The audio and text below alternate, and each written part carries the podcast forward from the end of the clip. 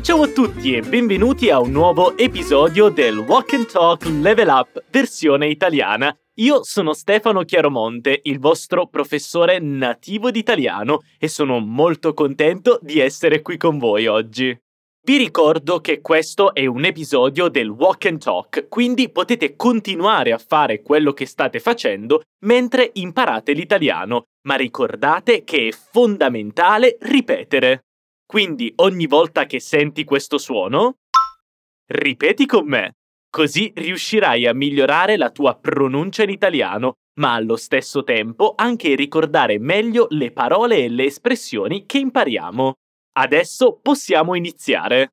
Oggi ascolteremo il dialogo tra due signore, Laura e Maria Grazia.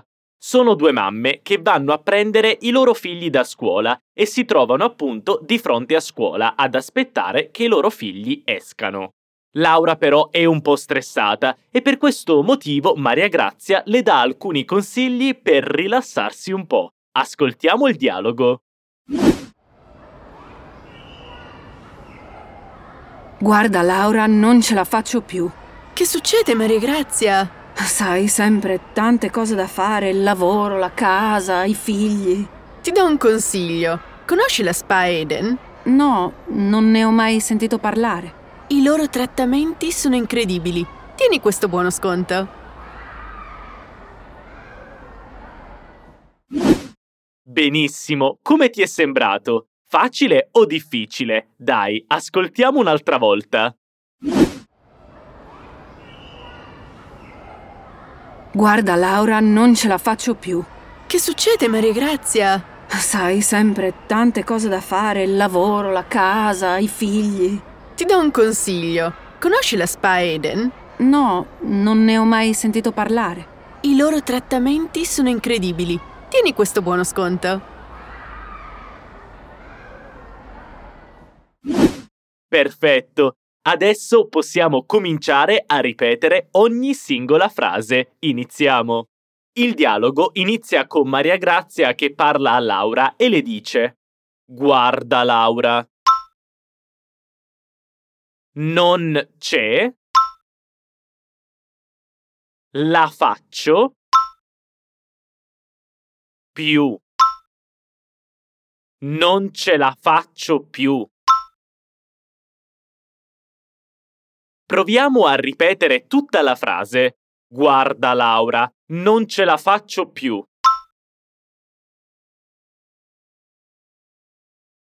Sai cosa significa in italiano l'espressione non ce la faccio più?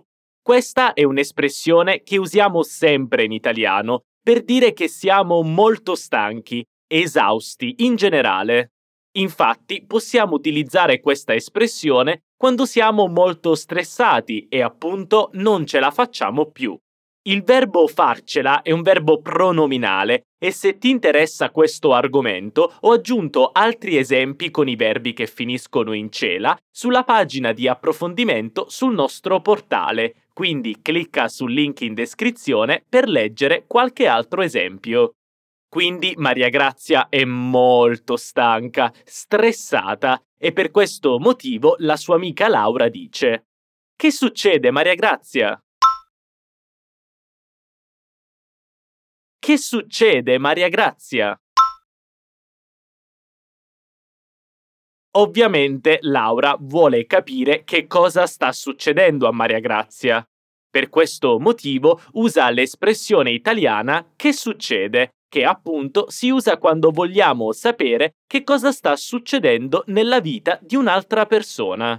Allora Maria Grazia è subito pronta a spiegare e dice, ripeti con me, sai, sempre tante cose da fare. Sai, sempre tante cose da fare. Adesso abbiamo capito perché Maria Grazia è stressata, perché appunto ha tantissime cose da fare. Ed è vero, nella vita di oggi ci sono sempre tantissime cose da fare. Ricorda questa espressione, è molto utile. avere tante cose da fare.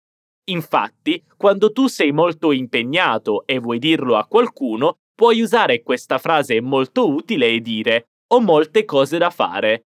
È un'espressione italiana davvero molto usata.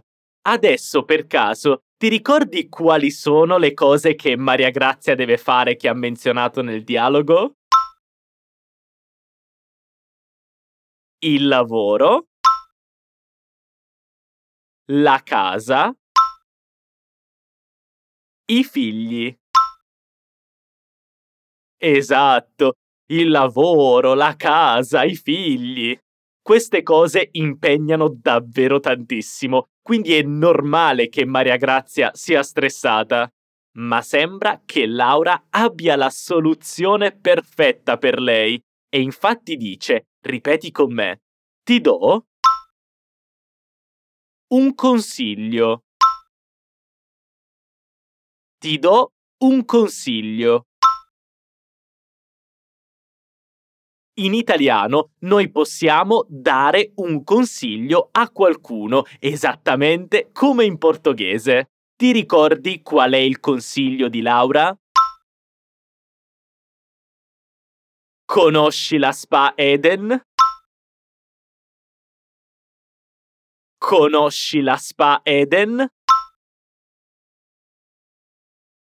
Questo sembra davvero un ottimo consiglio. Laura consiglia a Maria Grazia una spa, cioè un posto benessere, le terme, dove rilassarsi, fare alcuni trattamenti per il corpo e dimenticarsi di tutti i problemi della vita. Maria Grazia però non conosce le terme che Laura ha consigliato e allora dice No.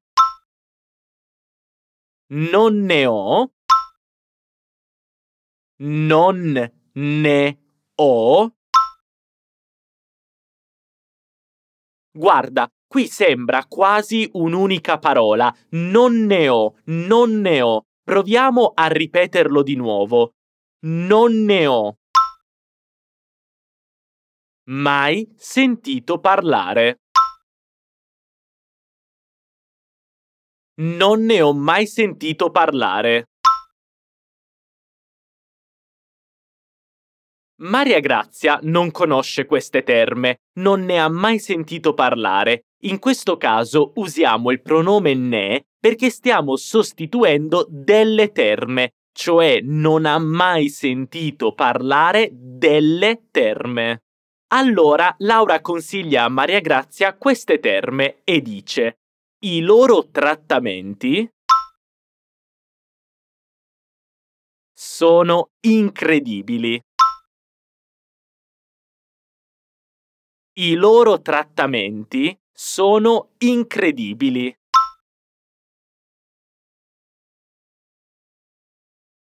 Che bello! Immagina un bel massaggio alle terme. Deve essere molto rilassante. Ma non finisce qui. Infatti Laura ha anche una piccola sorpresa per Maria Grazia, un piccolo regalo. Ti ricordi che cosa? Tieni questo buono sconto. Esatto, un buono sconto. Ripetiamo questa frase in più parti per analizzare la pronuncia. Tieni questo. Buono sconto. Buono sconto. Il buono sconto è semplicemente una carta che tu puoi usare in un negozio o in un'attività come le terme in questo caso, per avere una piccola percentuale di sconto sui tuoi acquisti, cioè su quello che compri. Laura è stata davvero molto gentile ad aiutare la sua amica in difficoltà. Benissimo, adesso proviamo ad ascoltare il dialogo. Te lo leggerò io. Presta attenzione. Guarda, Laura, non ce la faccio più. Che succede, Maria Grazia? Sai, Sempre tante cose da fare, il lavoro, la casa, i figli. Ti do un consiglio. Conosci la Spa Eden? No, non ne ho mai sentito parlare. I loro trattamenti sono incredibili. tieni questo buono sconto. Ottimo, adesso riascoltiamo il dialogo direttamente dalle due signore. Di nuovo, presta attenzione. Guarda, Laura, non ce la faccio più. Che succede, Maria Grazia? Sai, sempre tante cose da fare, il lavoro, la casa, i figli. Ti do un consiglio. Conosci la Spa Eden? No, non ne ho mai sentito parlare. I loro trattamenti sono incredibili. Tieni questo buono sconto. Benissimo, com'è andata? Spero che questo dialogo ti sia piaciuto e che tu abbia imparato tante cose nuove, sia di pronuncia che di vocabolario. Ora non dimenticare di visitare il nostro portale www.fluencytv.com per guardare il materiale associato a questo episodio e anche trovare tantissimi altri contenuti per studiare l'italiano e altre sette lingue. Cosa aspetti? Ti assicuro che è fantastico. Ci sentiamo nel prossimo episodio. A presto, ciao!